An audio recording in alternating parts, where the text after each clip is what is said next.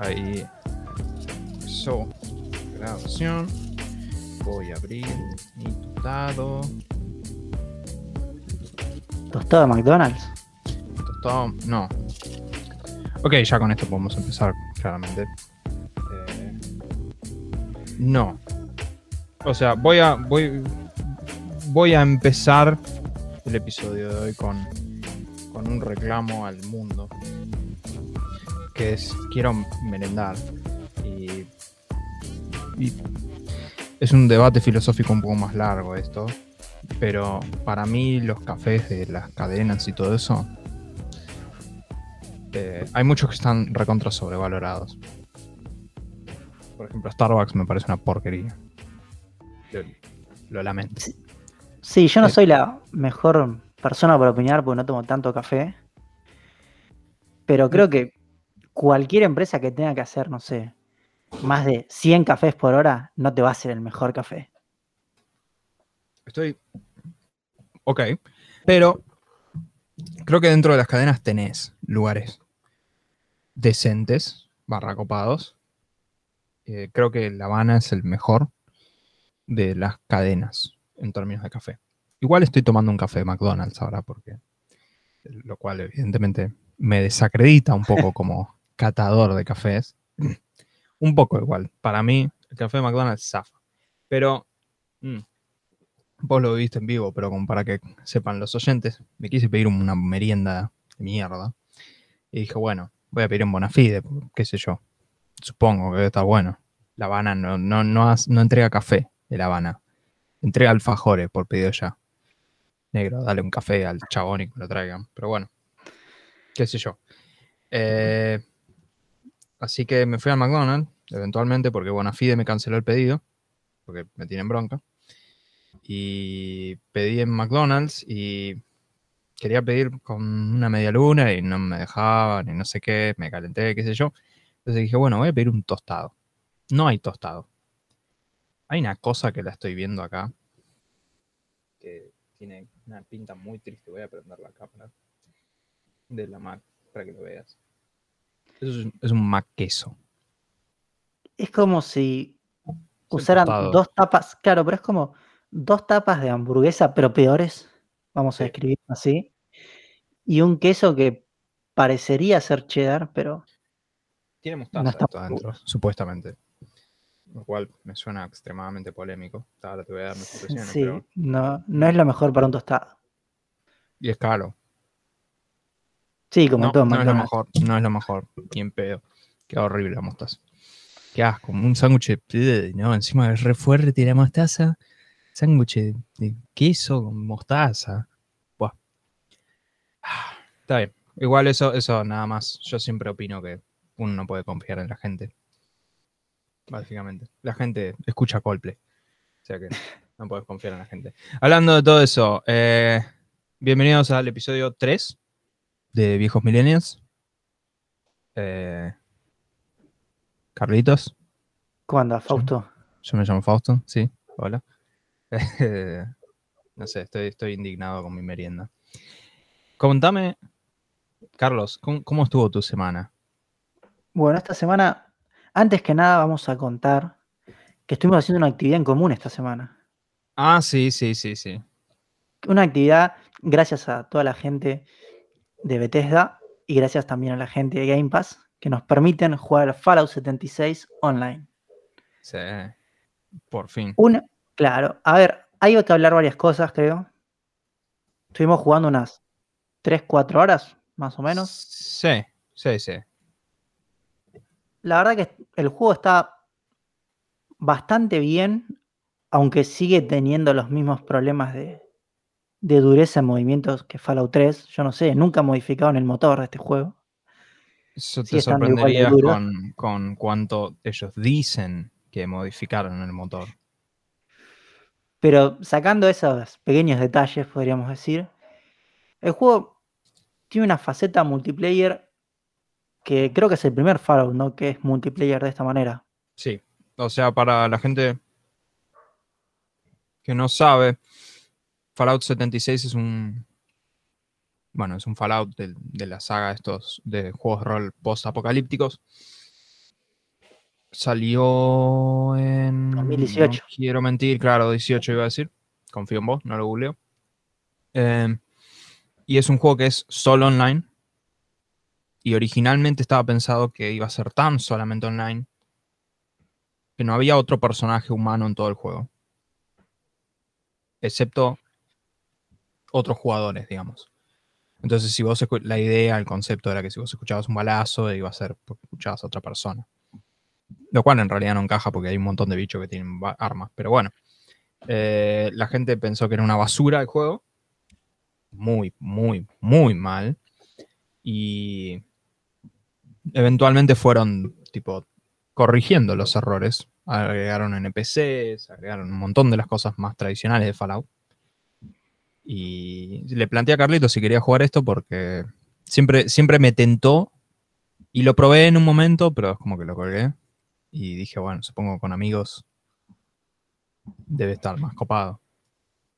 Claro, eso es lo que me pareció a mí copado de este Fallout, que es que trae este nuevo modo de juego que no existía en los anteriores Fallout. Y la verdad está bastante copado jugar online, porque por un lado tenés la opción de conectarte a internet a un mundo random, con gente random, e ir haciendo las misiones de las historias. Claro, lo cual tiene sus problemas porque, en primer lugar, los FPS caen terriblemente cuando estás en un mundo. Convengamos con- que el juego anda mal. Sí, sí, el juego de por sí no es lo mejor, pero cae mucho cuando estás en mundo Creo que la versión de consolas igual es mejor. Y para los que escuchan, eh, se puede jugar consola y PC. Sí, sí, si tenés el juego, puedes jugar crossplay todos juntos. Y bueno, la verdad que estuvimos jugando, está bastante bueno este modo en que vas haciendo la historia, pero al mismo tiempo, no sé, puedes ir hablando con tus amigos, jugando. O sea, creo que es un buen modo de juego que llegó un poco tarde. O sea, las actualizaciones que necesitaba llegaron medio tarde. No Y lo por sé, eso- porque creo que tienen un grupo de gente que. Y pero Que tienen también el peso de todos los que lo guardiaron al principio. Sí, pero yo creo que a la gente le gusta una historia de redención. Digamos. O sea, realmente. Realmente me parece. Yo lo que, lo que he escuchado, y mirá que yo, yo estuve viendo la, la, la, la impresión original de la gente cuando salió Fallout 76, que fue un desastre. eh, me parece que, que hoy en día la, la gente al menos está más positiva acerca de ese juego. No lo sé. Igual yo creo que la pregunta más relevante es, eh, como para cerrar por ahí este primer comentario acerca de Fallout 76, espero que sigamos jugándolo y que la semana que viene se pueda reportar más. Em, ¿Te parece que esto reemplaza Fallout? O sea, vos quisieras un Fallout 4 o quisieras que sigan mejorando esto. Perdón, Fallout 4, ¿qué tal? Un Fallout 5. A ver, creo que no lo reemplaza, lo complementa. O sea, me gustaría que a Fallout 76 tuvieras la posibilidad de jugar offline. Sí, re. Ahora, ahora no tiene sentido que no puedas jugar offline. Inicialmente cuando no tenía NPCs y ibas vos solito, eh, lo único que había era robots y bichos, ponele. Pero ahora hay personajes, hay historias, hay diálogos, hay un montón de cosas, parece un Fallout normal. Claro, por eso es como que creo que está para un próximo Fallout 5, lo mejor sería como unir los dos mundos, por así decirlo. Yo personalmente quiero que un Fallout 5 venga solo, juegue solo y que... No sé. Bueno, aparte esto lo desarrolló otro estudio, no lo desarrolló el estudio Fallout. Claro. Lo desarrolló un estudio online. Es Bethesda Maryland, me parece. Eh, con lo cual son dos equipos separados. Pero, pero está, está, está copado. ¿Y qué más hiciste en esta semana? ¿Qué quieras reportar? Bueno, sí, después, eh, obviamente, vi el nuevo capítulo de la serie que vengo viendo de astronautas de Apple. Mm, Cada vez viene mejor, o sea, yo no voy a dejar de recomendarla porque está muy buena, así que recomiendo a todo el mundo que la vea. Quedan tres capítulos. Y la otra, hice dos cosas más respecto a series. Por un lado, empecé la segunda temporada de Snowpiercer, eh, la serie del No vi la película todavía. Claro, bueno, es. No, Me si interesa querés- mucho la película. Si querés ver la película tanto como la serie, las podés ver sin ver la otra, porque, o sea, cuentan de la misma base, ¿sí? O sea, parten Sí. de un tren en un futuro posapocalíptico, pero no tienen nada, que- o sea, no son historias que se siguen una a la otra. Así que se puede ver tanto la serie separada de la película como la película separada de la serie. La primera temporada para mí estuvo buena, pero siento que tuvo un capítulo de más, como que se hizo un poco larga. Mm, Y en cambio esta segunda temporada, voy por el capítulo 3, mm, viene bastante bien hasta ahora, hasta diría que viene mejor que la primera. sí. Y no, la verdad la recomiendo muchísimo. Hasta ahora viene muy buena.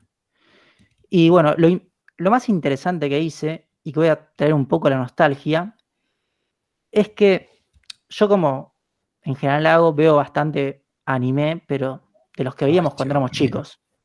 Ok. Y lo que pasó es que un anime que me gustaba cuando era chico era Slayers. No sé si te acordás. Sí. Lo pasaban por. Magic. Entonces dije, le voy a dar una oportunidad de verlo ahora. Voy por el capítulo 16 ya, de lo que salió la primera temporada. ¿De cuántos? Porque esos, Son- todos esos animes que veíamos cuando eran chicos eran eternos. Claro, bueno, Slayers no es tan largo, son cuatro temporadas. Y en Magic siempre pasaban la primera. Ok. Que son 24 capítulos, si no me equivoco. Así ah, que, pero entonces tenés tres temporadas, te va a explotar el cerebro cuando llegues a ver algo nuevo. bueno, claro, sí, no, lo que me pasó es que yo en Magic no veía tanto la serie, porque era chico. Y ahora que empecé a seguir más la serie, en vez de ver capítulos aislados, me doy cuenta que la nostalgia me hizo mal. O sea, porque algo que recordaba como una serie buenísima, no lo es tanto. Ya vamos a hablar de eso mismo más adelante en el episodio de hoy. Quédate tranquilo. Pero no recomiendo que, que vean Slayers si tenían un buen recuerdo de Slayers. Eso es lo único que voy a decir. Sí. ¿Y vos qué estuviste haciendo esta semana, Fausto? Yo, eh, aparte de, de entregar mi vida al trabajo, em, estuve, bueno, vi eh, Falcon, como ya lo discutiremos. Terminé de ver la Liga de la Justicia de Zack Snyder.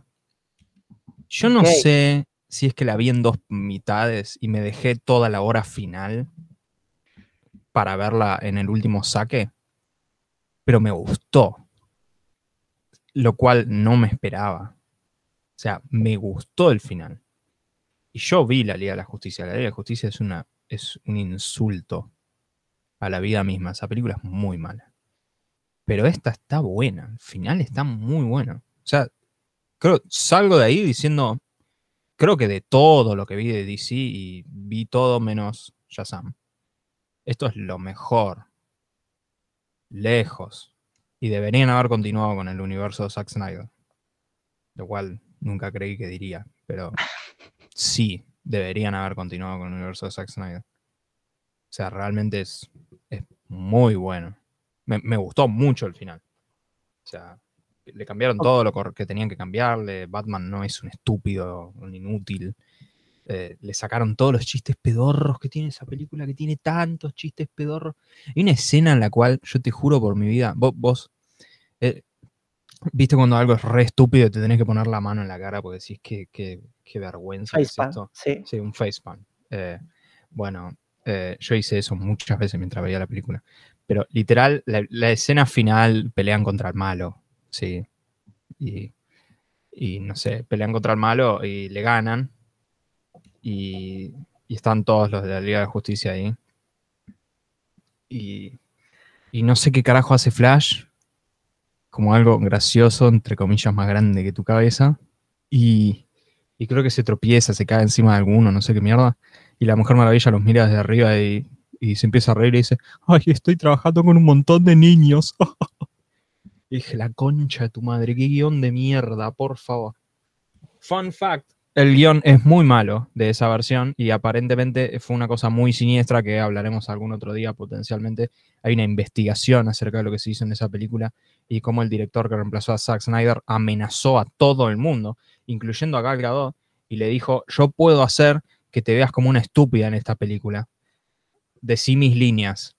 Este, así que, nada. Ok, solo tengo una pregunta, que es que Sí. una que dejamos del podcast. El anterior. Guasón, es tu pregunta. Sí. Mira, yo vi Escuadrón Suicida y me pareció una vergüenza cuando vi esa película. Sí, coincido.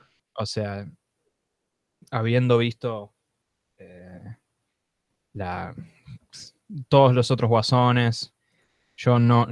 Joker no es una película que sea santa de mi devoción. Ojo, no me gusta tanto como el resto del mundo que dice, oh, pará, es la segunda venida de Jesucristo de esa película. Habiendo dicho eso, esta película primero que arregla el primer problema que tengo con Jared Leto, el problema más grosso que tengo con él, que es todos esos tatuajes de pelotudo que tenía, no los tiene acá. Lo cual, genial, un pro. Pero después, lo que está, lo que está bien es este... Ok, vamos a tener que hacer una pausa acá, porque están gritando mucho.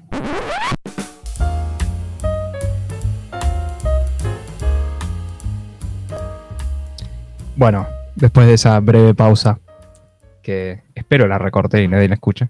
eh, o sea, le arreglaron los problemas estéticos. La escena es muy corta. Entiendo que de hecho es una escena completamente nueva que no está en la versión original y que Zack Snyder la filmó porque él dijo, siendo que no se van a encontrar nunca el y Batman en el universo de DC, que quería hacerlo acá. Creo que zafa. Y en los en el eh, muy poco tiempo que tienen para hacer esa escena, sí te tira un Joker un poco distinto. Con Batman es como un tipo más siniestro, quizás, que los, que los otros que han estado en el cine últimamente. Me, eh, me pareció, me pareció muy bien. O sea, la verdad que creo que en realidad, en líneas generales, toda la película la recomiendo fuertemente. De nuevo, no la veas en un saque porque dura cuatro horas. Pero Sí, seguir la forma de episodios que plantea el director. Sí, o sea, anda, anda, o sea, si lo ves de a, de a pedacitos, te vas a, lo vas a ver, lo- se va a ver bien, digamos. Y está, está bueno. Eh, y nomás, como otra cosa, estuve jugando Outriders. Eh, que lo quiero mencionar brevemente acá nomás, eh, porque es el nuevo juego, digamos, es el juego del momento. Entiendo, vos me dijiste que hay streamers que lo están jugando. Sí, Eh. mi pregunta es si anduvieron los servidores. Finalmente sí, o sea, todo el primer fin de semana los servidores no andaban y no se podía jugar para nada. Un grave error de que el juego sea solo online y que no tengas otra opción de jugarlo. Un juego que puedes jugar single player y de hecho yo no lo voy a jugar con nadie más. Eh, está en Game Pass en Xbox, lo cual es genial.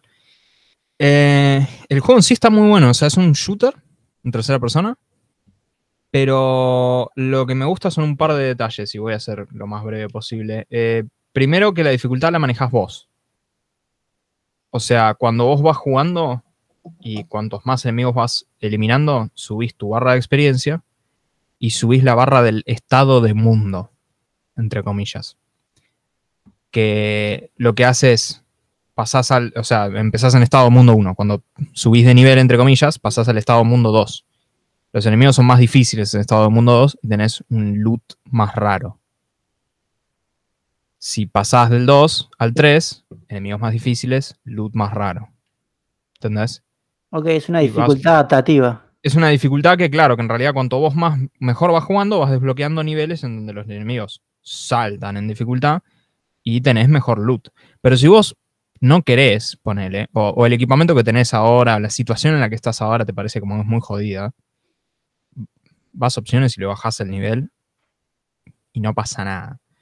Lo único que vas a hacer es que vas a ganar, eh, vas a loot. tener una menor frecuencia de loot. Raro. Pero no es que no vas a tener loot raro, porque hay. Y así que eso me parece genial, porque la verdad que en, en- esta época, digamos que tengo poco tiempo para sentarme a jugar y no quiero sufrir tanto los videojuegos, me parece genial que te introduzcan eso, que vos puedas elegir la dificultad. Si vos querés subir la dificultad, pues te parece fácil, la subís cuando quieras, la bajás cuando quieras. Eso está genial. Eh, el tema de las mejoras de las armas, eh, es muy bueno también. Eh, cómo podés ajustar las armas eh, con bonos que están muy copados. O sea, bonos que. Porque vos decís, viste, de qué está hablando. Poner una mejora, viste, típica mejora de los cualquiera de estos shooters es 5% más de daño. No. Acá los bonos son. Cuando matás a alguien, el chabón explota. Y si hiere a alguien, el otro explota también. Entonces, en realidad, terminás haciéndote una cadena de ataques terrible. Y lo último me gusta es que vos elegís clases cuando empezás el juego. Y la clase que elegí yo es básicamente un personaje que es como juego yo. Que yo soy muy cabeza. Cuando juego cualquiera de estos juegos, cualquier shooter, por eso me muero un montón en Call of Duty. A mí me gusta correr y ir a fajarme a tiros, digamos. Soy malo jugando. Voy con una escopeta y voy y chao. Pero este juego te recompensa porque de hecho hay una clase que recupera vidas y mata enemigos cerca. Entonces tenés habilidades que están diseñadas para meterte en el combate y sacarte rápido. Entonces, por ejemplo, tenés una habilidad para teletransportarte atrás de los enemigos. Y si haces eso, obviamente quedas en el medio del campo de batalla. y Tenés una habilidad tipo Quantum Break que tiene una burbuja de tiempo alrededor tuyo y las balas se van moviendo en cámara lenta y puedes ir disparando. La verdad que creo que Outriders está muy bueno. Lo voy a seguir jugando. Y lo recomiendo. Si tenés una Xbox, el juego está en Game Pass y, y es gratis. Bueno, gratis dentro de tu suscripción. Gratis como una serie de Netflix, es gratis. Pero esa fue mi semana. Y con eso creo que podemos entrar a hablar de las noticias del gaming, Dale. un lindo puente. Dos noticias hoy, vamos a hacer más escuetos, pero una es muy importante, me parece, es la E3. La E3 es la. es como la expo anual de videojuegos. Obviamente, como la situación del coronavirus no está resuelta en todo el mundo, si bien en Estados Unidos la tienen muy cocinado, o al menos mucho más cocinado que acá, eh, no van a hacerla presencialmente. El año pasado tuvieron que cancelarla directamente la E3, pero esta vez va a ser del 12 al 15 de junio y van a estar Nintendo, Xbox, Capcom, Konami, Ubisoft, Take-Two, Warner Brothers y Koch Media. Brevemente explicaré. Nintendo no hace falta que explique. Nintendo, bueno, Mario, eh, Zelda, Nintendo. To- todos entienden que es Nintendo. Xbox, Xbox tiene un año muy interesante para la E3 este año porque es la primera vez que tiene una E3 desde que compró Bethesda y potencialmente podría llegar a mostrar muchas cosas. De hecho, Bethesda suele tener una conferencia solo de Bethesda en la E3, con lo cual no se sabe qué van a hacer, si van a tener una conferencia solo de Bethesda y una conferencia solo de Xbox. Probablemente sí, con lo cual va a ser una locura. Capcom son los creadores de Resident Evil, como mencionamos en el episodio anterior. Probablemente acá anuncien el nuevo Resident Evil, porque esto es junio, el Resident Evil 8 sale el 7 de mayo, de hecho en un mes. Konami, qué sé yo. El pez, papá. El PES, sí. O sea, el día que Konami anuncie un juego, yo personalmente me voy a sorprender demasiado. Demasiado. me voy a sorprender. Ubisoft es Assassin's Creed, pero creo que este no es año de Assassin's Creed. Tampoco es año Watch Dogs. Eh, Far Cry 5, que lo anunciaron el año pasado, ¿te acordás? Con el malo de Breaking Bad. Sí, era el 5 o el 6. Es. Ah, fuck, es el 6, tenés razón. Far Cry 6. Sí, con el malo de Breaking Bad. Con Gustavo Fring. Haciendo de Gustavo Fring. Como en todas las películas que actúa él. Igual me cae bien, así que. Take Two es eh, Rockstar. Pero Rockstar nunca vale 3. O sea que no sé qué van a anunciar. Por ahí van a mostrar la versión de Play 5 de GTA 5. Que es una vergüenza. Eh, Warner Brothers es el juego de Harry Los Potter juegos. que está canceladísimo. Eh, Y los juegos retrasados de Batman.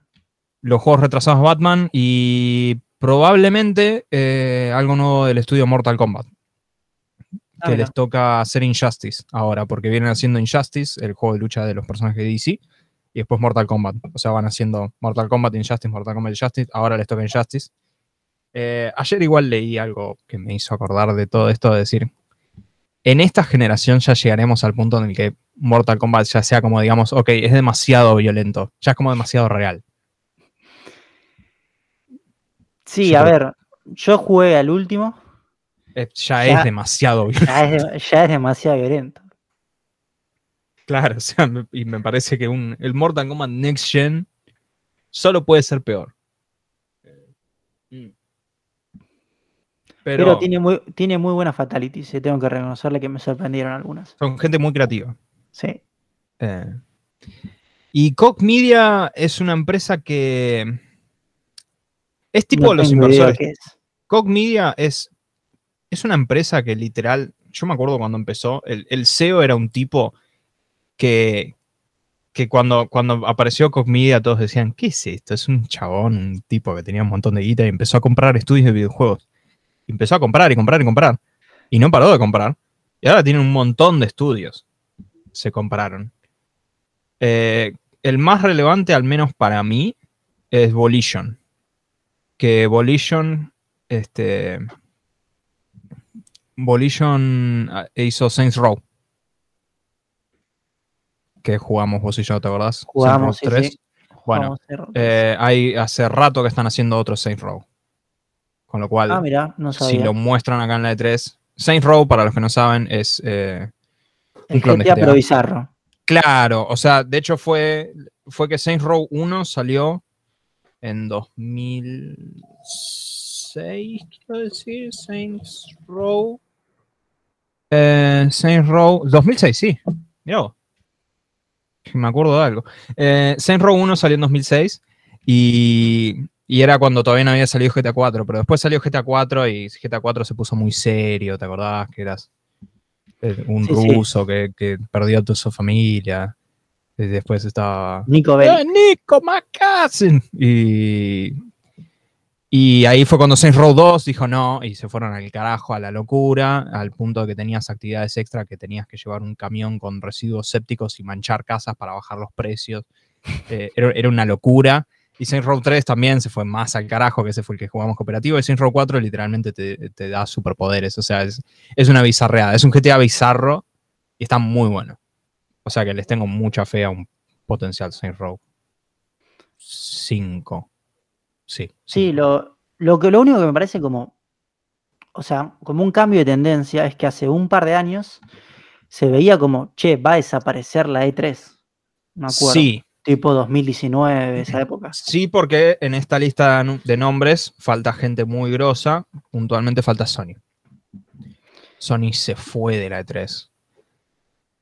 Sí, bueno, y también falta Activisions, que es. Activision, igual históricamente no iba a Activision, ¿eh? O sea, Activision Claro, pero como, no le hace falta. EA misma falta, por ejemplo. Claro, pero en la misma época, ¿te acordás que hacían su como su presentación Claro, por no, fuera? el tema es que en realidad Acti, Acti igual no suele mostrar nada, pero porque Acti tiene, o sea, Call of Duty lo anuncian siempre en la misma fecha en las finales de NBA en mayo, con lo cual, spoilers, próximo Call of Duty lo van a anunciar más Sí. o menos el mes que viene o el que le siga, lo sumo. Eh, y después tienes Blizzard, pero Blizzard tiene BlizzCon, Sí, Blizzard tiene tiene una convención solo para ellos, con lo cual no hacía falta. EA se fue de la E3 y armó su evento que se llama EA Play, que es el fin de, de la E3. Pero no es ahí adentro. Claro, Este, pero- Por eso es como que parece Sí, que sí. volvió un poco. Y en realidad el tema es, es que los estudios de videojuegos tienen que pagar mucha plata para estar en la E3. Le tienen que pagar un montón de guita. Y justo y por eso siempre estaba el debate, porque bueno, Microsoft se fue de la E3, pero porque Microsoft es dueño del, del Nokia Theater, eh, porque compró Nokia, que es enfrente de la E3, entonces tienen su evento enfrente literalmente. Este, igual hacen conferencias en el mismo como o, espacio temporal, con lo cual técnicamente sí es parte de la E3. El tema es que igual me parece que hoy en día eh, sería, va a ser muy interesante saber qué, qué corno van a hacer este año, qué, cuál es el aporte que hace la gente que hace la E3 hacia los estudios de videojuegos realmente, porque siendo en pandemia, que estamos todos encerrados y que ni siquiera pueden ir los periodistas a la E3, eh, básicamente va a ser que alguien va a darle play a un video Sí. con todos los anuncios y eso lo pueden hacer tranquilamente todos los estudios en YouTube. Sí, eso y un poco de marketing a lo sumo, ponele, pero nada más. Sí, pero va a ser interesante. Lo que sí prometen eh, un montón de contenido para los usuarios de casa y prometen potencialmente demos por streaming para la gente como nosotros, lo cual puede ser interesante. De nuevo, la E3 suele ser el evento más importante de videojuegos del año, así que es, es uno para, para revisar. Y por último, brevemente, la última noticia es Final Fantasy XVI. eh, un juego conocido. Va, la saga es conocida, Final Fantasy XVI. No, solo hay un tráiler y me parece ser bastante flojo. Eh, está confirmado que va a ser una exclusiva temporal de la Play 5. Dicen explícitamente que va a salir el día de mañana en otras consolas. Pero no por un tiempo. Un tiempo encima, así bien vago. Eh, lo cual es básicamente indicativo de todas estas empresas que van a empezar a tirar guita para todos lados para conseguirse exclusividades para que te saltes a su plataforma. Sí, creo que, o sea, igual PlayStation teniendo el Final Fantasy VII Remake exclusivo. Ojo que el rumor, ojo que el rumor es que la exclusividad termina en dos semanas, Carlos. Bueno, por eso. En sea, una semana. En una semana, de hecho, miento. O sea, con eso creo que la pegaron bastante con que sea exclusivo hasta ahora. Sí, Hay que ver qué pasa. sí, el tema es que pasa dentro de una semana, porque si dentro de una Sí. semana anuncian, bueno, se acabó la exclusividad, ahora sale en Game Pass. Y digo, pues, Sí, sí. ya está, te espero. ¿Qué crees que- Eh, eh, y lo que sí, nomás quería hacer un apartado acá, pero ya que. No, no, ok, lo, lo- lo vamos a. Quiero, quiero hacer una mención acá más adelante, porque justo tuve una charla de- con algún amigo y me dijo, che, quiero mejorar mi situación de gaming y, y tuve esa conversación esta semana, así que me gustaría que después volvamos a abordar el tema. Sí, hay una noticia que va a ser directamente hay para una él. noticia que, que va, va a ese punto. Así que parece que pasemos a hablar del cine. Dale, ¿y con eso querés que hablemos de Netflix primero? Sí, o si no, ¿te parece hablar de esto primero? Porque es como que lo que está más separado. De esta Dale, noticia con- que trajiste vos. Dale. Vamos a hablar de Evangelion, Ay, una serie que trae mucha controversia entre la gente. Un, para mí, el mejor anime de todos los tiempos. es lo que vamos a hablar es que- todos los tiempos.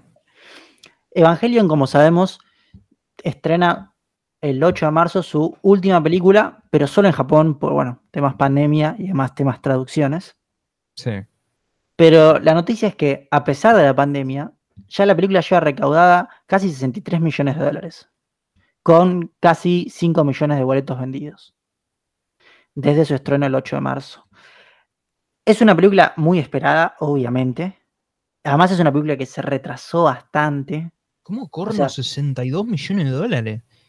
¿Qué hijos de. Hijos de mí? Nadie tiene buen gusto en Japón. Confirmado. Y bueno, para dar Para- contexto, Sí, para dar contexto igual de porque decís que se atrasó bastante, me parece que te estás quedando corto. Eh, eh, esto se llama Rebuild. Es Rebuild. Esto era una sí, saga que anunciaron. Y esto originalmente, estas películas las anunciaron 2006 fue. en 2002 empezaron a trabajar en estas películas. Básicamente. La, tercera película, en teoría, iba a salir al mismo tiempo que la última en 2008. Y la última salió ahora. O sea que tenés un retraso de unos copados Sí. 13 años.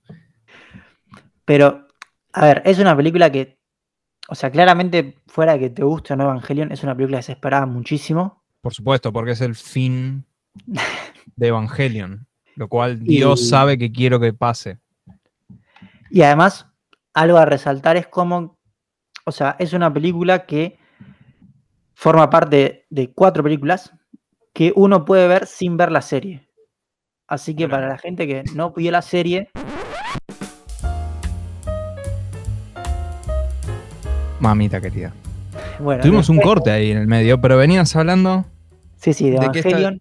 Sí. Y de que una- algo importante para que la gente sepa es, si te da mucha paja ver los 26 capítulos de Evangelion, pues dices, no, me parece que tienen pinta de viejos, porque obviamente es una serie del 96, si no me equivoco.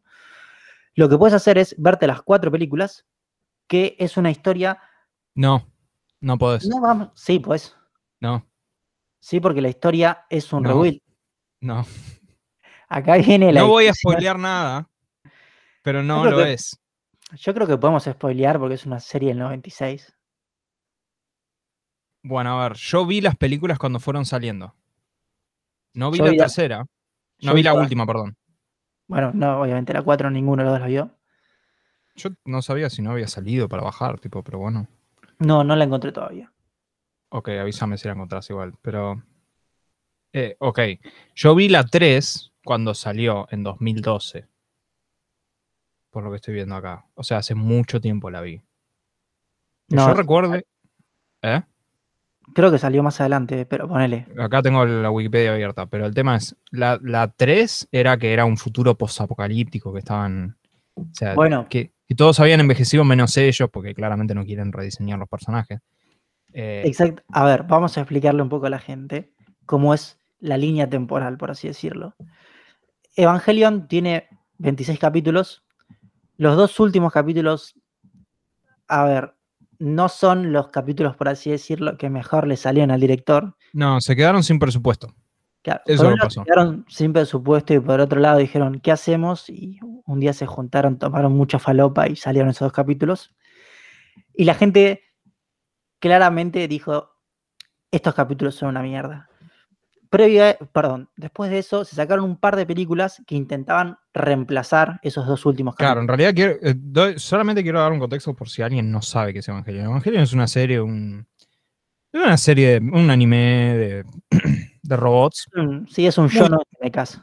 Claro, es muy típico. O sea, esto básicamente es un montón de nenitos llorones que pilotean robots gigantes con una espolvoreada muy generosa de simbolismo religioso barato. O sea, yo, simbolismo. Claro, sí. O sea, yo quiero que se entienda que yo cuando era chico, yo era fanático de Evangelion. Tenía los Evas, todo. O sea, es lo mismo que vos decís con Slayers. Pero yo de grande intenté volver a ver algo de Evangelion y dije, por favor, ¿cómo corno veía esto? Yo, es demasiado. No hay un solo personaje que sea decente. Es todo un chiste, es todo demasiado exagerado. La serie son 26 capítulos, como vos dijiste. Se quedaron sin presupuesto en los últimos dos, entonces hicieron una bizarreada, pero re bizarro. Lo viví porque mi hermana acaba de terminar de ver Evangelion. Por primera vez lo vio de una. Eh, y le dije, no, mirate, mirate toda la serie. Tenés que experimentar el sufrimiento real. Las películas que hicieron Endofeba básicamente es lo que ellos querían hacer originalmente para terminar la serie, pero que se quedaron sin plata.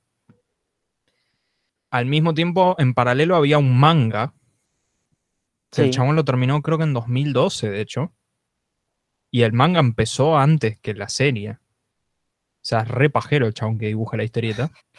Pero el manga tiene otro final. Con lo cual tenés el final del anime, el final de la película de Endofeba, es el final del manga.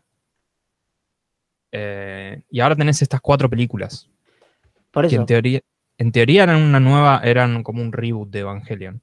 es un Ahora tema reboot. es, bueno, pero me puedo meter en un spoiler grande como una casa, voy a spoilear algo.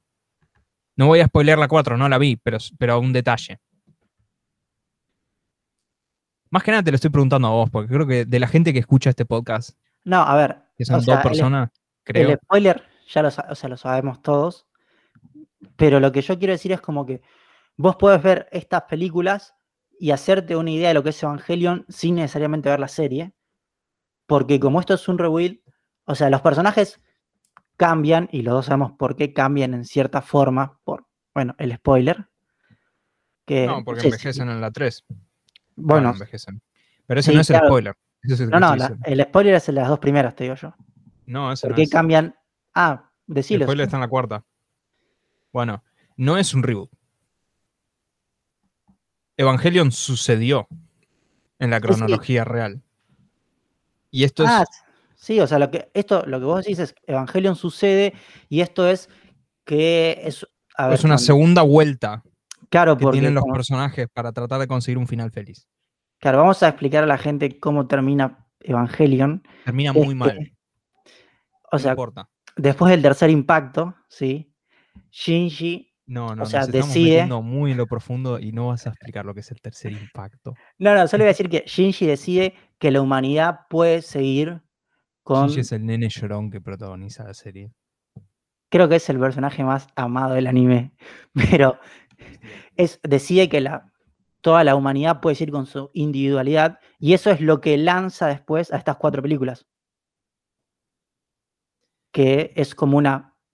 No es, o sea, como que pasa de vuelta, pero pasa en cierto modo parecido. Si quieren mi consejo, con- no miren Evangelion. Valoren su tiempo.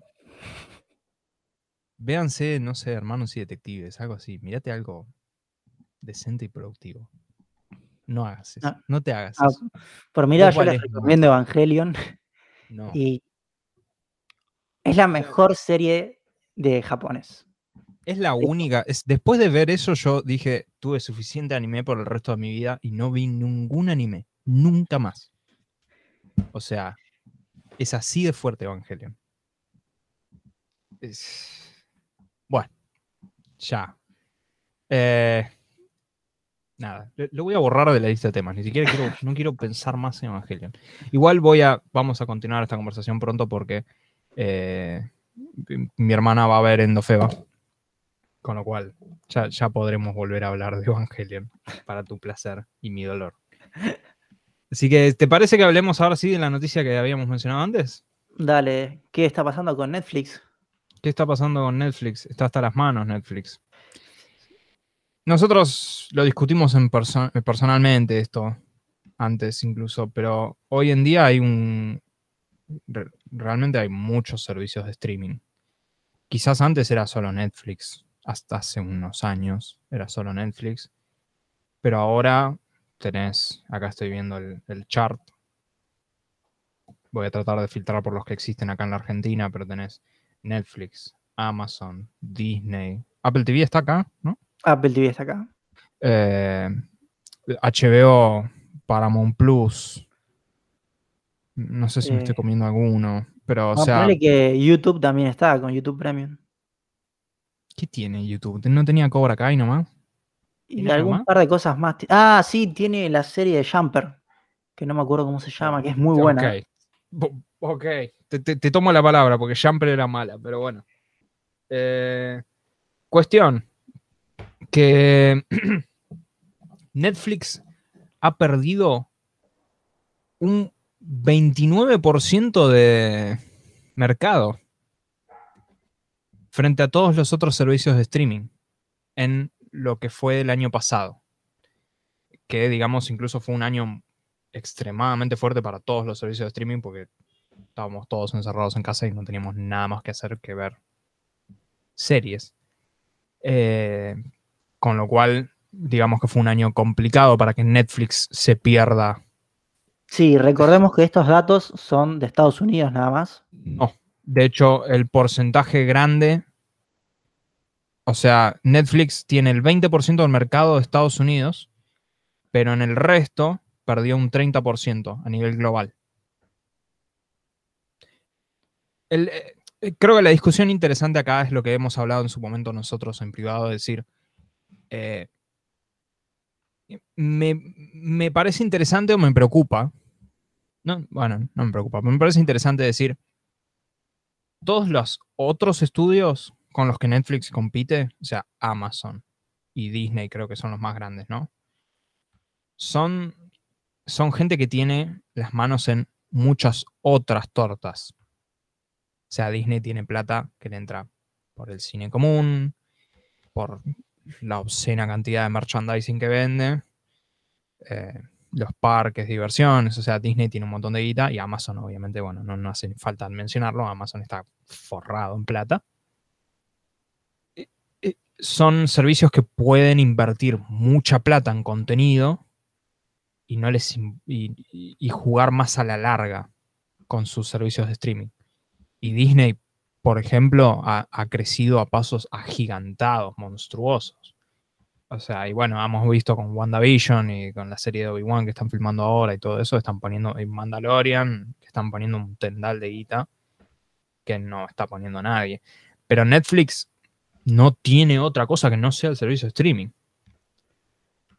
Correcto. Por un lado, tenemos, tiene ese problema grave. Ahora, yo creo que hay, que Netflix hoy por hoy tiene, o sea, mantiene, no tiene, perdón, dos ventajas. La primera ventaja es que como primer servicio es el servicio que se impuso, ¿sí? Y entonces eso hace que por ahí mucha gente que no está en tanto, o sea, que no le interesa tanto la tecnología o no está tan al tanto, por así decirlo, es como, Mm. tiene Netflix porque es lo que le apareció en el televisor cuando lo compró. ¿sí? Correcto, sí, sí. Mi, mi tele tiene el botón Netflix. Correcto. Esa es creo que una de las ventajas que todavía mantiene. Y la segunda ventaja que mantiene es que Netflix tiene un nicho bastante grande de series de baja calidad que consigue por, o sí, vas contratos baratos, por así decirlo. Magic ejemplo, no sé. Kids del streaming. Claro, o sea, consigue series turcas, series chinas, y es increíble la capacidad que tienen de hacer que la gente se enganche a ver eso. O sea, no estoy diciendo que sean terriblemente 13. malas. Sí. Claro, no estoy diciendo que sean terriblemente malas, porque por ahí hay alguna buena, pero en general no son de la mejor calidad. Pero vos ves que hay un montón de gente que las ve. Entonces, yo creo que lo que va a pasar a largo plazo es que Netflix claramente va a ser absorbido por algunos de los servicios que pintan a ser los más grandes, como no será Amazon o Disney. Sí. Pero a corto plazo, yo no veo tan mal a Amazon, perdona, Amazon, yo no veo tan mal a Netflix. Netflix porque, o sea, mantiene ciertos nichos que son bastante fuertes. Y tiene, y tiene buen contenido. O sea, a mí Witcher, no sé si la viste, Witcher me gustó. Sí, yo no la vi. Witcher me gustó mucho y ahora vamos a hablar de adaptaciones, así que viene al palo. Pero. eh, y después está Stranger Things, que yo creo que es malísima, pero a todo el mundo le gusta. Y también está Dark, que yo creo que es malísima, pero a todo el mundo le gusta. Eh, Y también está Elite que la pegó increíblemente. O sea, en todo lo que es habla hispana. claro. Yo sé que es O sea- malísima, pero. Pero Bueno, evidentemente. lo que, la, la que la pegó, o sea. Creo que a esta altura el problema somos nosotros, Carlos, igual. Eh, si todo el mundo lo mira. Eh, pero, o sea, Netflix hace una apuesta interesante y tiene cosas de, con- de calidad, entre comillas. Pero me, me parece mínimamente interesante cómo va a seguir el mundo de las guerras del streaming, digamos. En este año incluso, siendo que todavía no tenemos de vuelta la normalidad y quizás la tengamos más hacia fin de año, pero Sí, 2022, dicen algunos. 2022 dicen algunos, dice Bill Gates, y hay que creerle a Bill Gates.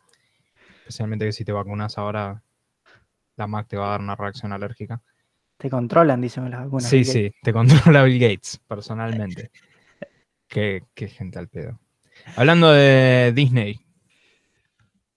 Disney tuvo una noticia este, esta semana pasada y además salió Falcon, para mencionar en el interín. Eh, Vamos con la noticia primero. Vamos con noticia, creo que es lo que más ganas me da. Contame, Carlos. Bueno, la ¿Qué te noticia es que salió un nuevo tráiler de Loki. Sí.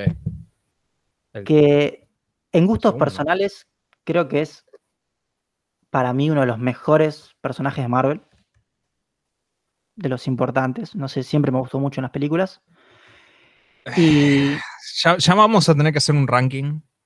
El tema es que vos todavía no viste todas las películas de Marvel. no, me quedan, faltan dos o tres, creo. Bueno, tenés que ver esas dos o tres y quiero que un día nos sentemos a ordenar las películas de Marvel.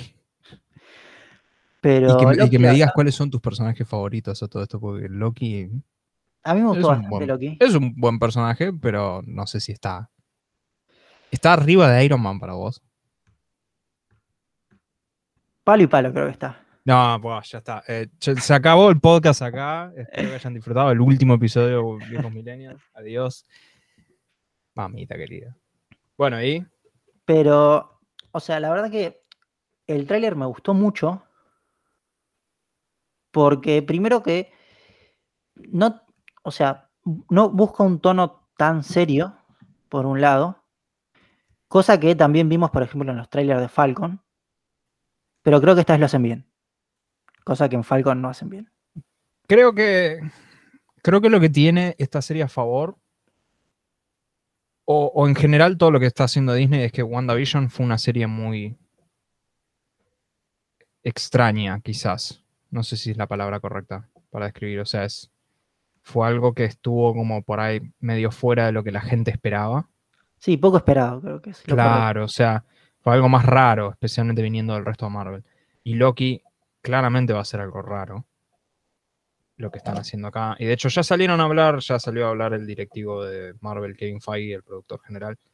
Dijo que Loki también va a dar pie a Doctor Strange 2, igual que WandaVision. Y Falcon y the Winter Soldier es más una serie que continúa el, el tono de Capitán América 2, por ejemplo. O sea que en realidad es más. eh, eh, es más normal, entre comillas. O sea Claro, que si te gustó más Wanda, creo que Loki es más lo tuyo. Sí, o sea, a mí hay, creo que tres cosas que me gustaron bastante. La primera que me gustó bastante, y por ahí, no sé si todo el mundo lo notó, pero en el tráiler se ve este edificio de los Guardianes del Tiempo, y no sé si te hizo acordar, pero a mí me hizo acordar un poco al edificio de control.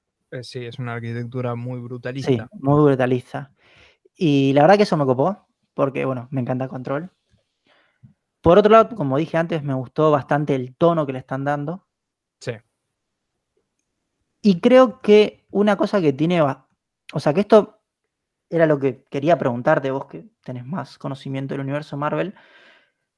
O sea, ¿qué tiene que ver Doctor Strange en lo que hasta ahora parece ser esta serie? No sé exactamente cuál es el punto de conexión. Si, si tengo que especular. Eh, uh, no, porque me tendría que meter en potenciales spoilers para Doctor Strange 2. O Yo sea, no voy a spoilear el resto de la película, pero puedo decir que hay un rumor sobre algo que podría pasar en Doctor Strange 2. Y bueno. si no Claro, yo lo que entiendo es que, o sea, mi pregunta es la siguiente, puntualmente, es, ¿los Guardianes del Tiempo tienen algo que ver con Doctor Strange? Ni. El problema es Doctor Strange ha jodido con el tiempo. Y como le dijo. ¿Vos viste Doctor Strange? Sí, sí, Ok. Eh, ¿Te acordás del compañero Doctor Strange eh, Mordo? sí. Que bueno, en las historietas es Baron Mordo. De hecho, cuando te digo Mordo, pienso en Baron. Eh, Mordo le dijo que joder con el tiempo básicamente lo iba a terminar jodiendo a él. En los rumores, sin entrar en detalles, eh, después si querés te entro en detalles porque la verdad que el rumor me encanta. Eh, los rumores de Doctor Strange 2 apuntan a que va a tener que ver con, con eso, explícitamente. Dentro de todas las cosas que, que suceden en la película es un- una consecuencia de haber jodido con el tiempo Ah, Ok. de parte de Doctor Strange. Y la TWA, o sea, la- los guardianes del tiempo, digamos, la Time Watch Authority, son explícitamente gente que se dedica a vigilar ese tipo de cosas, que es como bien te lo explica la serie de Loki, digamos. O sea, es- son gente que se dedica a vigilar todas las divergencias temporales. Eh, me- eso creo que, creo que puede estar muy, muy buena la serie. O sea, realmente, realmente le, le tengo muchísima fe. Lástima falta todavía para que se estrene, pero bueno. Sí. Dos meses, ¿no? Junio es Loki. Por julio, Black Widow. Haciendo una googleada en vivo a ver cuándo es que sale. Pero entonces a vos también te, te gustó el tráiler. Me encantó. O sea, está, está muy bueno realmente y me gusta, me gusta el tono colorido y me gusta que, si bien es como vos decís, probablemente no tenga un tono, no, no va a tener el tono de Falcon, pero igual sí creo que va a tener un tono serio. Particularmente hay un cameo que está medio tirado ahí, parece como teaser, en el tráiler de alguien del universo Marvel que conocemos. eh, está en una escena sentado, esa, esa persona está sentada con Loki eh, en una toma. También lo estuvo en el tráiler anterior. Mostraron la misma toma con lo cual me imagino que lo está mostrando a propósito. Así que creo que la serie va, va a tener sus momentos serios, pero, pero me gusta mucho todo, todo lo que están todo lo que están planteando, la verdad que me, me gusta mucho. Y la posibilidad de los cameos. Imagínate. Yo, eh, ok, la, la pregunta de la apuesta, Carlos, es: ¿en algún momento Owen Wilson va a tener un perro al lado? Pues yo pienso en Owen Wilson y yo pienso en alguna película de él con un perro. Él, él no está en Buddy, mi perro favorito, no sé qué miércoles. Esa película Sí. de perros. Creo que tiene una película de perros que probablemente no vi. Estoy seguro que sí. Estoy seguro que tiene películas de perros. Eh, Owen Wilson es ese tipo de actor. Yo quiero saber si en algún momento va a tener un perro al lado. Es la apuesta, Carlos. Sí, acá hay, tiene una película del 2008 en que aparece directamente un perro en la portada. O sea, Ah, sí, Dios gracias, Owen Wilson. Eh, yo me la juego y digo que sí. En algún momento Owen Wilson va a estar en la misma toma con un perro. Eh, Uf, tenés ¿qué? que, por favor, buscar la película. Es de la época en que los labradores estaban de moda. Está llena de perros la película, pero literalmente. sí, sí, si querés una buena recomendación para pasar el tiempo, te invito en Amazon. Bueno, vos no tenés, pero los que tengan Amazon Prime, que busquen perros en Amazon Prime. Hay tantas películas de perros en Amazon Prime que perro. Bueno, concretamente esta está en Amazon Prime. Ya, bueno, mirá todo lo que hay. Ya, acabo de abrir Amazon Prime. Tenés Un amor de perro, Pancho el perro millonario, el perro bombero, Palacio para perro, el perro que salvó las navidades, el perro que salvó la navidad de vacaciones. Mi perro es un robot. Un montón de películas de cosas. Venden los perros, Es, venden. es perros. hermoso. Es hermoso esto. Eh, y en vez de eso, si busco Owen Wilson. Owen Wilson. Pobre Owen Wilson igual. Ay, En la segunda fila ya tenés una película de perros con Owen Ah, Wilson. ya está. Listo, perfecto. Dos películas de perros. Ojo, Marley y yo. Bueno, yo, yo le tengo fe a Loki. Pero hablando Sí. de, bueno, de, ¿Querés pasar a Falcon? le tenemos fe. Pasemos a Falcon, que evidentemente le tenés menos fe vos. ¿Qué opinaste del último episodio? No voy a decir que fue malo, pero voy a decir que no me gustó. Ok.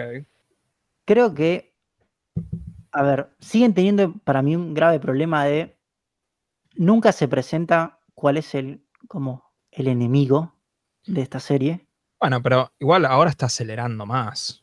O sea, finalmente ya tenés al varón Simo afuera. Claramente está tramando algo. Sí, a ver, y con eso tengo dos críticas bastante fuertes. La primera es, en, bueno, vamos a hablar sobre el capítulo. En una parte van a buscar a un doctor que está haciendo este suero, Sí. puede hacer los super soldados. Y cuando te empiezan a plantear que van a buscar al doctor, vos decís, bueno, va a ser algo que va a tardar un par de capítulos, se van a encontrar con cosas, y a los 10 minutos lo resuelven. Para mí es mejor, porque si se hubieran pasado tres capítulos buscando al doctor, Yo no sé si tres capítulos, pero yo le hubiera dado un poco más de entidad a eso.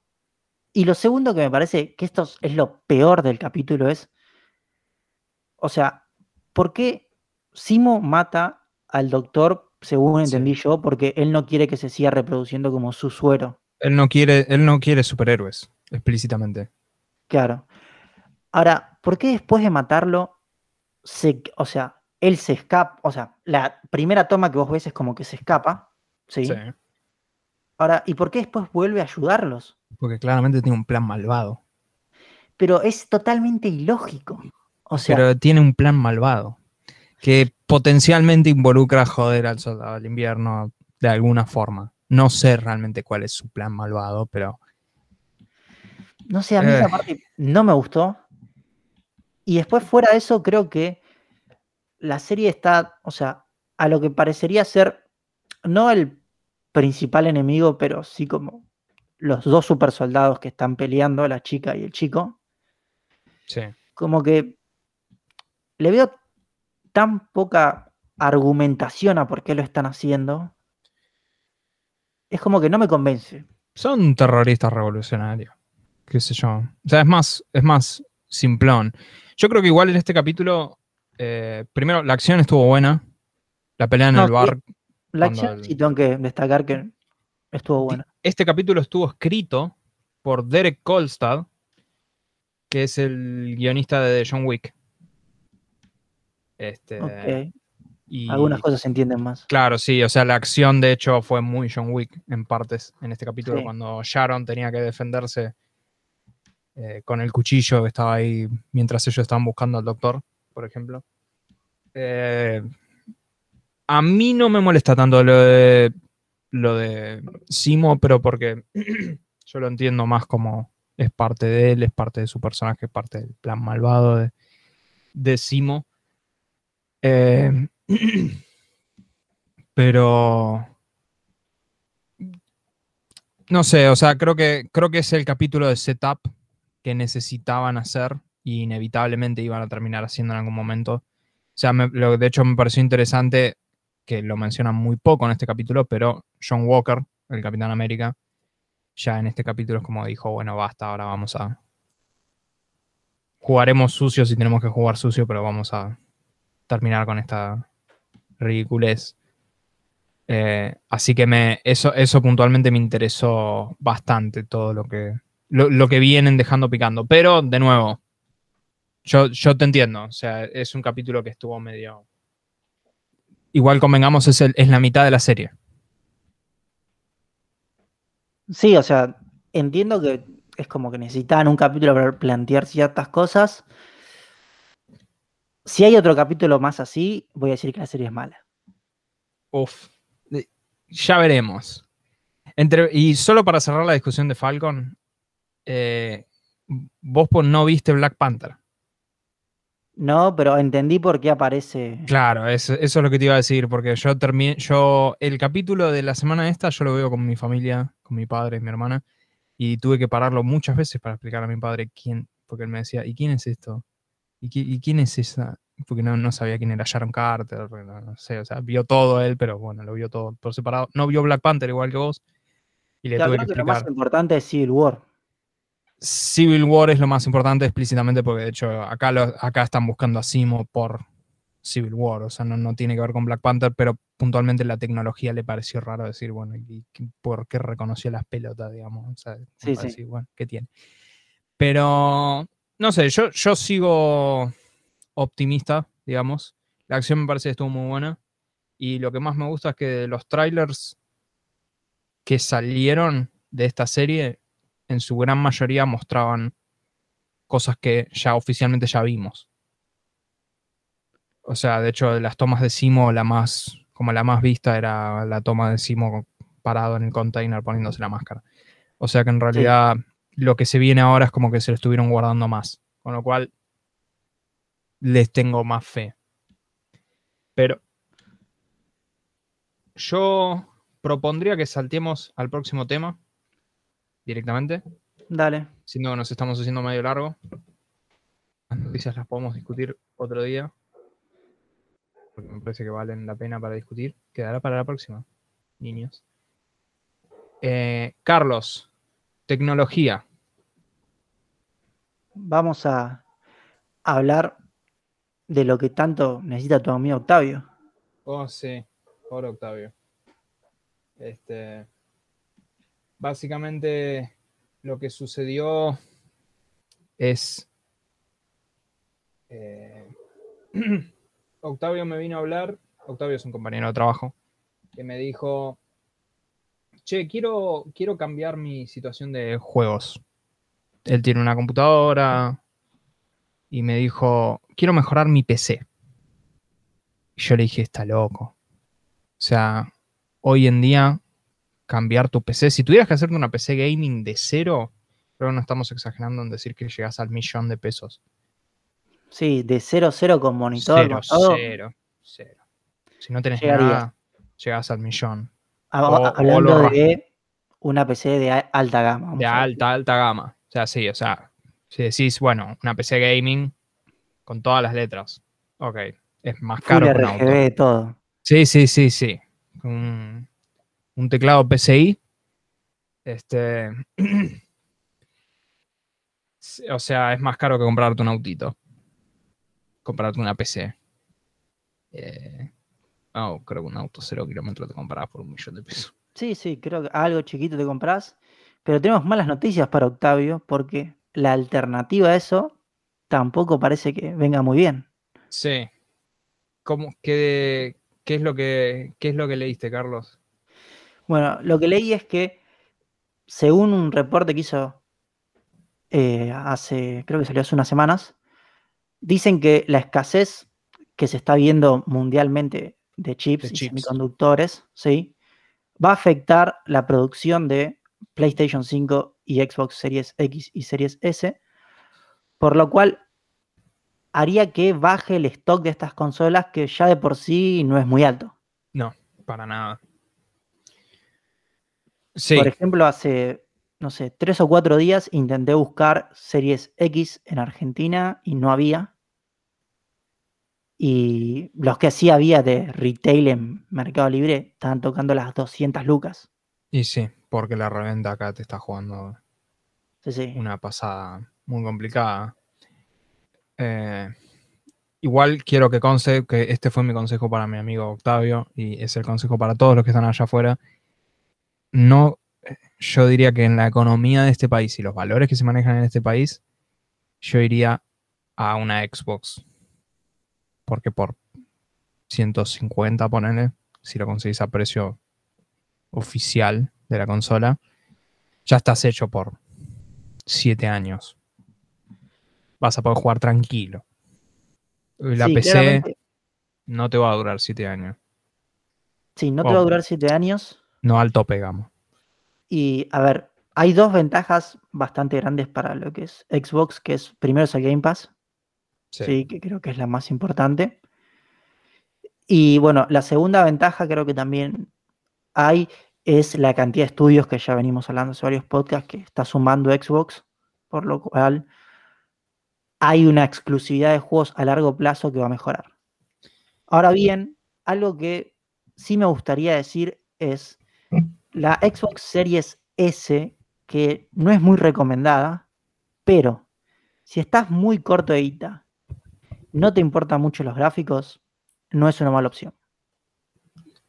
Fue la discusión que tuvimos con mi amigo personal Octavio de nuevo, que él me dijo que estaba mirando una Series S, porque la Series S creo que sigue estando 70 y algo. Sí, 76. De hecho, no cambió de precio la Series S por alguna razón. O sea, no sé si es que no, no la compra nadie. Evidentemente en stock la conseguís hoy en día esa consola. Eh, creo que es una, es una buena alternativa si no te importan los gráficos. El punto para mí es que esto es una compra que vos haces una vez cada siete años. Una consola. Y potencialmente de acá a siete años, y por ahí te compras una tele 4K. Sí, y yo no, ahí- o sea, ahí va a estar jodido. También hay que entender por ahí a qué público más, está más apuntada, que yo qué sé, si jugás FIFA y Warzone, Claro. una S va como trompada. Por supuesto. Una S con Game Pass, ya tenés el FIFA garantizado y puedes jugar al Warzone y se te acabó la complicación. Pero Así que por ese lado está difícil la situación y creo que igual la única salida que hay hoy por hoy es la Xbox. Octavio, te quiero mucho. Comprate una Xbox. Eh, tuvimos Y una ahora noticia muy trágica. Sí, eso que quería que me contaras qué pasó con LG, Fausto. LG se va del mercado del smartphone, básicamente. Es el, es el fin de una era, como mucha gente ha reportado. Em, a ver, LG es realmente es una de las, es una de las marcas originales. O sea, si, si se recuerdan cuando, cuando éramos chicos, había un, un mercado monstruosamente distinto al mercado que tenemos hoy en día en celulares. O sea, en aquella época tenías todo el mundo hacían celulares, tenés tenías Ericsson, Sí, tenías sí, de todas. Tenías Nokia, Nokia era Era fuerte. la empresa, Motorola también. Motorola, o sea, y LG incluso existía en aquella época, pero con el pasar de los años realmente el mercado móvil se fue consolidando en lo que es la gama alta. Básicamente hoy en día son dos empresas nada más, Apple y Samsung, punto. Sí. Y después en lo que es el mercado, la gama media-baja es donde LG quedó peleando. Pero yo creo que la competencia realmente. Samsung es muy fuerte. Yo creo que más que Samsung debe joderlo Xiaomi Sí, también tenés todo el sector y chino. Huawei, que hace teléfonos, o sea, bueno, Xiaomi, Huawei, eh, Oppo, son, son esas compañías que hacen teléfonos que son sorprendentemente muy buenos, realmente. o sea, hacen precios, sí. teléfonos muy buenos a precios extremadamente competitivos y los chinos van al margen de ganancia más fino que haya y, y se la rebancan y una compañía como LG no ve, digamos, Sí, no, no- no ves futuro en este claro, no, no le ve el chiste. smartphone.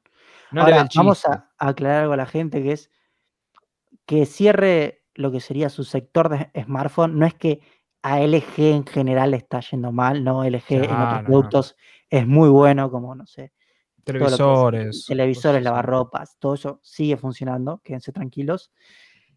Y también lo que vamos a decir es, si ustedes tienen un teléfono LG, quédense tranquilos que el soporte por este año por lo menos va a estar garantizado. Sí, yo no, me esta- yo no estaría tranquilo. Yo te diría, no, tené cuidado. O sea, el soporte lo vas a tener este año si tenés un teléfono del año pasado, creo, o del año pasado. Y Pero bueno, si sí. no, y, y por favor no te compres un teléfono LG. No, no, obviamente No, no, te no. compres un teléfono. Y además, a ver, si tienes un teléfono de tres años, entendé que ya pasó tu época de soporte, pero yo creo que lo que sí estamos perdiendo es una compañía que siempre trató de innovar en lo que Sí. son teléfonos.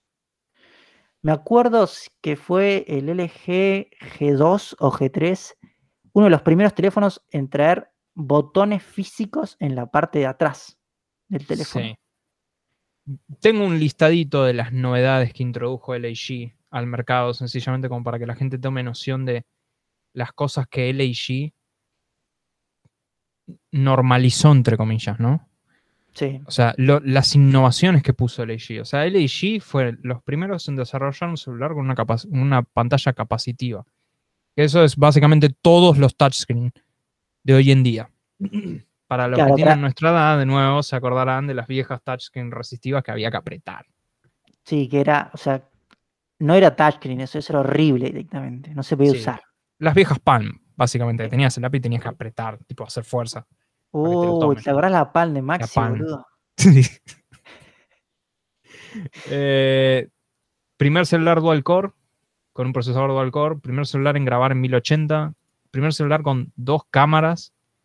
Primer celular quad core. Primer celular con el doble tap para que se te despierte la pantalla si lo tenés apagado, que tocas dos veces y se te prende. Primer display Ultra HD.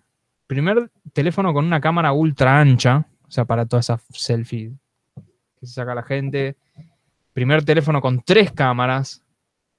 O sea, realmente la mayoría de estas cosas, hoy en día yo creo que no te puedes comprar un teléfono de gama alta que no tenga esas cosas. Y LG fueron muy pioneros en eso. O sea, LG realmente introdujo muchas cosas al mercado que estuvieron muy innovadoras. También introdujeron cosas que no. Sí, convengamos, no, no es que LG es- son unos pioneros del universo y realmente perdimos algo. O sea, se equivocaron muchas veces. En su momento tuvieron había un teléfono que tenía un sensor infrarrojo para que haga gestos arriba del teléfono y puedas manejarlo. Lo cual es una estupidez, porque ¿por qué no tocas la pantalla directamente? Eh, o tenías uno que tenía una. La parte de atrás se curaba sola. Ah, La sí, podías rayar Qué falopeada se, eso. se regeneraba hasta cierto punto. Terrible falopeada. Pero eh, me parece que mínimamente es, un- es, es una tragedia de perder competencia que empuja a, a la innovación. Porque también, a fin de cuentas, nada, nos estamos quedando incluso con menos empresas. O sea, Sí. Samsung, Apple, empujándose entre sí. Y vamos a ir de una muerte triste a creo que la peor muerte de la, La semana. peor muerte de todas. Sí. Ay, Dios Yahoo. mío. Ha anunciado que va a dar de baja Yahoo Respuestas. Yo sé que esto a toda nuestra generación le va a ser un gran dolor, porque Creo que todos hemos hecho alguna vez una pregunta en Yahoo Respuestas. Sí. Y era además un servicio increíble donde te podía responder desde un físico nuclear hasta un nene de 5 años. Yo Y no- creo que, yo no sé qué tanto lo has usado vos, pero yo me acuerdo de chico hablándote Internet 2005-2006, ¿sí? Me acuerdo de entrar a leer respuestas hacia al azar. Era otro Sí. Internet, lo entiendo, pero era excelente esa página. Era, eh, era muy, muy, muy excelente, pero sigue siéndolo, ¿no? O sea, ti- tiene, tiene cada cosa bizarra. Yahoo Respuestas. Eh, realmente es. Sí, o sea, es, es un, es un pantallazo de, de, la, de la internet que fue, como vos bien dijiste. O sea, me va a ser. eh, Realmente es una tragedia. Es una pérdida muy fea, te Y diría. además, no sé si te pasó a vos cuando leíste esto, pero yo leí esta noticia y me sentí viejo. Ah, yo yo me siento como- viejo todos los días, básicamente. Pero yo fue como, che, están cerrando una página que yo usaba cuando era chico. Sí. Sí. Y, eso me hizo sentir viejo. Igual, igual me choca, ¿eh? te, te voy a ser sincero. O sea, realmente quiere decir, debe querer decir que está manteniendo un, un volumen muy bajo de tráfico como para que decidan cerrarlo porque Yahoo Respuestas es un meme básicamente hoy en día, pero es famoso Yahoo Respuestas. O sea, es como. Bueno, es como cerrar Fotolog. Claro, se, sí, se cerró. es el fin de una era. Es el fin de una era. Quiero cumbio. Eh, hablando de eso, de fin de, de- de- de redes sociales y eso, Carlos, ¿qué, qué es lo que tengo que revisar acá? Ahí Sí. tenés que entrar a esta página que te pasé el link y vas a entrar a una página donde puedes verificar si tus datos fueron filtrados sobre la última gran filtración que tuvo Apple en el año, entre el año 2019 y este año. Dicen que la filtración está arreglada, ¿sí? Con lo cual no se van a seguir filtrando más datos, pero se filtraron, si no me equivoco mal, alrededor de 500 millones de usuarios. Para dar contexto, igual esto es una, esto es una filtración de, de Facebook, ¿no? Correcto, es una filtración de Facebook. Y filtran desde cosas muy básicas como tu nombre de usuario hasta tu teléfono, que ya no es algo tan básico. No. Según la noticia, se dice que las cosas más comunes de filtración fueron los nombres de usuario, los correos electrónicos, fechas de nacimiento, cual ya me parece un poco más grave, estados, si estás en pareja o no, lo cual también me parece grave, y también los números de teléfono. Si entraste en la página y Estoy pusiste tu página. teléfono, te va a poner dos opciones, que te aparezca en verde o que te aparezca en rojo. Si te aparece en rojo es porque tus datos fueron filtrados. No, mi teléfono, mi teléfono zafó. Mi mail está igual filtradísimo por todos lados. Eh, pero no en Creo que- Facebook, o sea que bueno, Facebook zafé. Sí, creo que esto más que nada lo que nos tiene que dar un poco de conciencia no es tanto el hecho de la filtración en sí, sino es el hecho de guarda con lo que pones en internet porque puede llegar a cualquier lado. Sí, O sea, guarda con lo que decís en un podcast. claro, una recomendación que yo tuve de mi padre cuando era muy chico y es cualquier cosa que pongas en internet, pensá que la estás haciendo pública y que la va a ver cualquiera. Sí. Así Sí. que bueno, con eso dejamos... Sabia la- lección Sí, sí, muy buena. de tu padre. Con eso Sí. dejamos lo que sería Facebook y pasamos a la otra red social del momento. Que no Que sé si no vos entiendo. tenés- No, no la yo- entiendo la red social eh, y, y estoy en modo boomer, digamos, cuando veo, veo a mi primita que pone videos de esta red social y yo digo, no, no, no, no. Claro, esta es una red social que no es apta para millennials como nosotros. Es una, estamos hablando de TikTok, la red social de mayor crecimiento en el último tiempo. ¿Es una Y es una de red social-? ¿Cómo es? una red social de videos, ¿sí? Que tiene muchísimo crecimiento en el último año.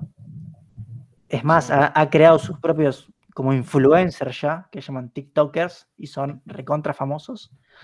Instagram robó muchas ideas de TikTok para lo que son sus reels.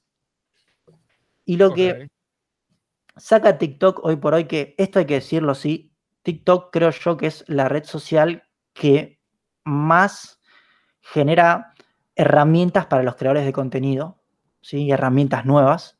Por eso es que también tantos creadores de contenido se están volcando a TikTok. ¿Cómo ser? Para Eh, entender. para entender es, cuando vos subís una foto video a Instagram, Sí, las herramientas de edición que tenés son bastante pobres. filtros. Desde que, sí, no solo filtros y eso, sino de los formatos que te permite Instagram subir fotos que les baja la resolución. O sea, no es lo mejor. Mm, Y TikTok lo que tiene son un montón de, eh, con, con inteligencia artificial en su mayoría, de filtros para videos, por ejemplo, mm, que te permiten hacer cosas que son medianamente interesantes y que pegan muchísimo. Y si hoy por hoy vos vas a la lupita de Instagram, vas a ver que un montón de los videos en realidad son videos de TikTok, porque tenés la marca de agua abajo. Pero bueno, ¿qué es la nueva característica que trajo TikTok? Es que cuando hagas un video, tenés la opción de generar subtítulos automáticamente. Como YouTube. Como YouTube, parece que es mejor que YouTube. Todo esto obviamente de vuelta se hace con inteligencia artificial. Y además una de las ventajas que tiene es que si vos ves que los subtítulos te quedaron mal o corridos, los podés editar para que te queden lo mayor sincronizado posible. Esto TikTok lo trae como una aplicación de integración, ¿sí? Para las personas que no pueden oír. Pero yo creo que más que eso está pensado para esa gente que, no sé, va en el colectivo y tiene el teléfono muteado, Sí, para que pueda consumir el contenido sin necesidad de escuchar.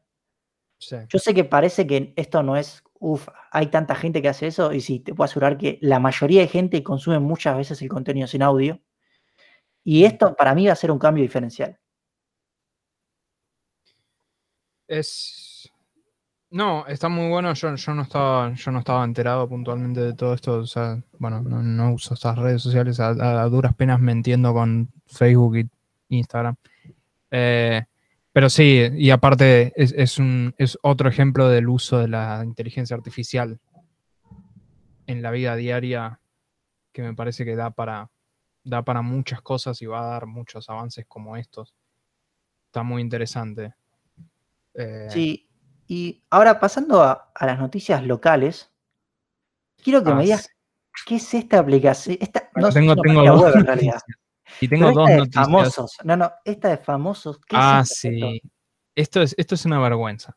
Hay una aplicación de famosos. Sí, eh, voy a decir, ok, quiero, quiero que se imaginen que estoy haciendo comillas, ¿sí? Porque digo famosos, entre comillas, muy grande en una casa. Quiero un segundo, por favor. Quiero contarles lo que Fausto me está compartiendo. Es una aplicación, una página web que se llama Famosos, donde veo a alguien vestido de John Lennon del conurbano, veo a Osvaldo Laporte con su robando con la serie de campeones en Esto su es, pose de boxeador. claro, o sea, esto es básicamente, es una, es una página en donde podés pagar para tener un saludo de un famoso, ¿sí? Cuando digo famosos es entre comillas porque, bueno, me parece ya dijiste uno de los más grosos, que es Osvaldo Laporte. Osvaldo Laporte te puede mandar un saludo por 30 dólares. No hay ningún bobo. El flaco Schiavi, 30 dólares. Después hay un montón. Roxy Vázquez. Esta es la de la de la de TN, la de la viola. No estaba la última vez que revisé. Hay más gente. Tenés Papá Noel, que te cobra 30 dólares. Y 15 dólares de Papá Noel argentino también. Tenés a, a Vegeta. No sé. Este, este sí, este es Cosplay. una- Freddy Villarreal te cobra 20 dólares. O sea, hay, hay más gente, ojo, ¿eh? pues yo originalmente cuando me metí por primera vez no había toda esta gente. Tamara Bella. Tamara Bella, un aplauso. Tamara Bella, yo no sé si te acordás quién es Tamara Bella, es la que hizo el cover de Imagine No, no me y de acuerdo. Hedge- Ay, no os conocés. Bueno, mi recomendación para esta semana, para todos los que este canal están escuchando, es que vayan al canal de YouTube de Tamara Bella. Pobre mujer, la- lo tuvo que bloquear. eh, los comentarios. Pero si pones Tamara Bella en YouTube, a ver, imagina. Acá, no, no, no, no se llama Imagina, se llama Supón.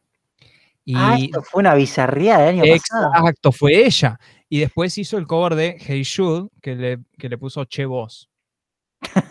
con, con otros astros, igual que ella, como eh, Matías Salé, por ejemplo, cantando en esa cosa.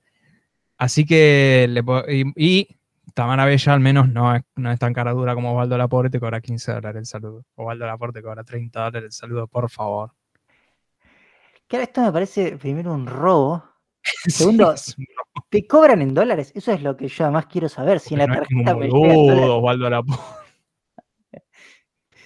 Encima actor uruguayo. Lo peor es que podés, podés filtrar por países.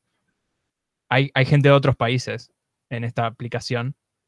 En Estados Unidos hay un imitador de Tom Cruise, que yo lo conocía.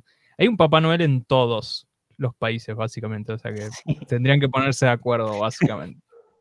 Eh, pero sí, es una cosa, es, muy turbio, es muy groncho. Pero bueno, sepan que este, esta sección es las noticias random. Sí, me olvidé de avisar, digamos, cuando pasamos a lo de Yahoo Respuesta, pero acá es como todo lo que no encaja dentro de nuestras cajas. Esto es acá donde van las bizarreadas. Y yo cuando vi que podía pagar 30 dólares para obtener un saludo de Osvaldo Lapor, realmente les voy a decir que me tentó. Igual creo que el que más me gustó es que cuando vos lees, cuando vos vas a la página, tenés las impresiones. Y sobre Freddy Villarreal alguien le puso mil gracias, Freddy, un genio. No cumplía 31, sino el 31 de marzo, pero no importa, se va a poner contento. Es un ladrón, hermano. No puedo ni leer bien, boludo. Para decir 10 segundos, feliz cumpleaños, Norma, de haber dicho. Por favor. Ay, Dios, qué grande. Así que, ¿quién no, si querés, si siempre quisiste un saludo a Osvaldo Laporte por 30 dólares en pocas horas, puede ser tuyo. Es Eso genial. en pocas horas, boludo, me suena a los de pedido ya, boludo. famosos.com barra Osvaldo Laporte, ok. Así que ahí ya tienen para generar su saludo. Eh, es más, estoy tentado de pedirle un saludo y, y de ponerlo como entrada al podcast. A partir del episodio que viene, un saludo a mis amigos del viejo milenio. Vamos a crear un Patreon y gente colaboren para. Para el saludo. Es un Patreon. Llegamos a los 30 dólares, lo cierro. me tenté igual, eh, ahora me tento.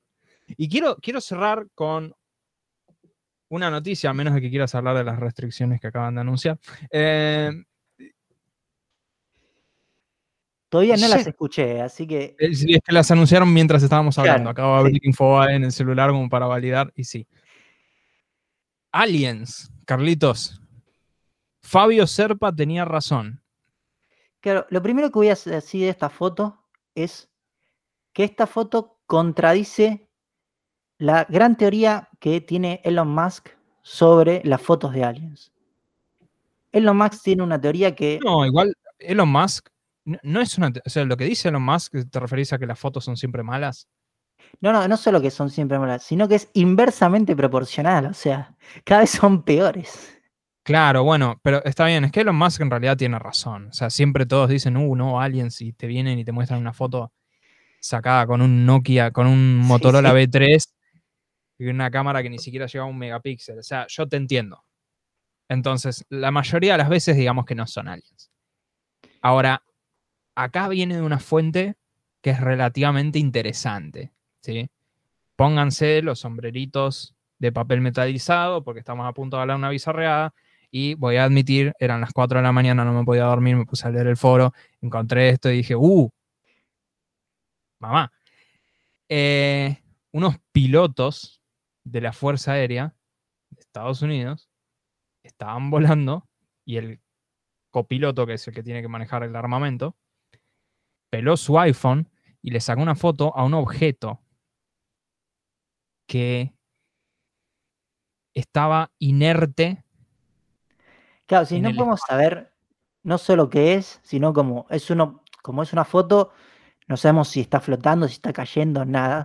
Puntualmente lo que ellos describen es que el objeto estaba flotando y que lo que les llamó la atención es que ningún globo o dron que ellos conozcan a esa altura puede mantenerse quieto sin ser influenciado por el viento. O sea, estaba estático. esta foto salió a las redes sociales el año pasado.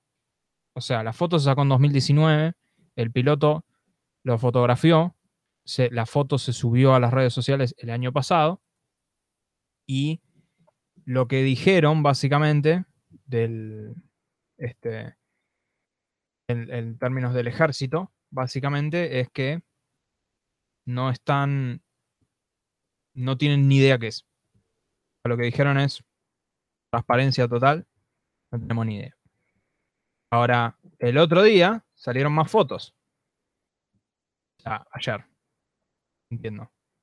Empezaron a postear más fotos. Ah, ok, esas no las vi, las, las otras Claro, porque las primeras son esas, pero después del mismo suceso vieron dos objetos más. Un objeto esférico y este otro objeto que es como si fuese un dirigible metálico, dijeron ellos. Y puntualmente hay una cita que me gustó. Dice, estamos hablando de objetos que han sido vistos por la Marina o pilotos de la Fuerza Aérea o han sido capturados por imágenes de satélite que francamente hacen acciones que son difíciles de explicar. Los movimientos que son difíciles de replicar y que no tenemos la tecnología para hacer. O trabajar o viajar a velocidades que exceden la barrera del sonido sin hacer un boom sónico. Está la explosión cuando cambias la, Sí, sí. La velocidad. No, para el resto del, de- del público que por ahí piensa que estoy diciendo una pelotudez. Dice, la velocidad no es lo que te mata. Frenar o la aceleración, porque eh, datazo también por si no saben, eh, Iron Man es recontra ir- ir- irreal, sencillamente porque ir a la velocidad a la que va Iron Man se le hubiera tirado el cerebro contra la nuca y se hubiera muerto inmediatamente. Sí, Dice- sí, o sea, piensen que Iron Man cada vez que frena, directamente la cara Sí, se le sí, debería sí. incrustar contra el traje. Sí, sí, sí. O sea, dice, cuando le preguntaron qué pensaban que eran los objetos, los pilotos se rehusaron a especular.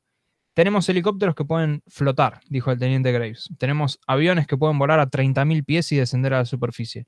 Pero combinar todo eso en un solo vehículo de algún tipo, sin turbina y ningún caño de escape.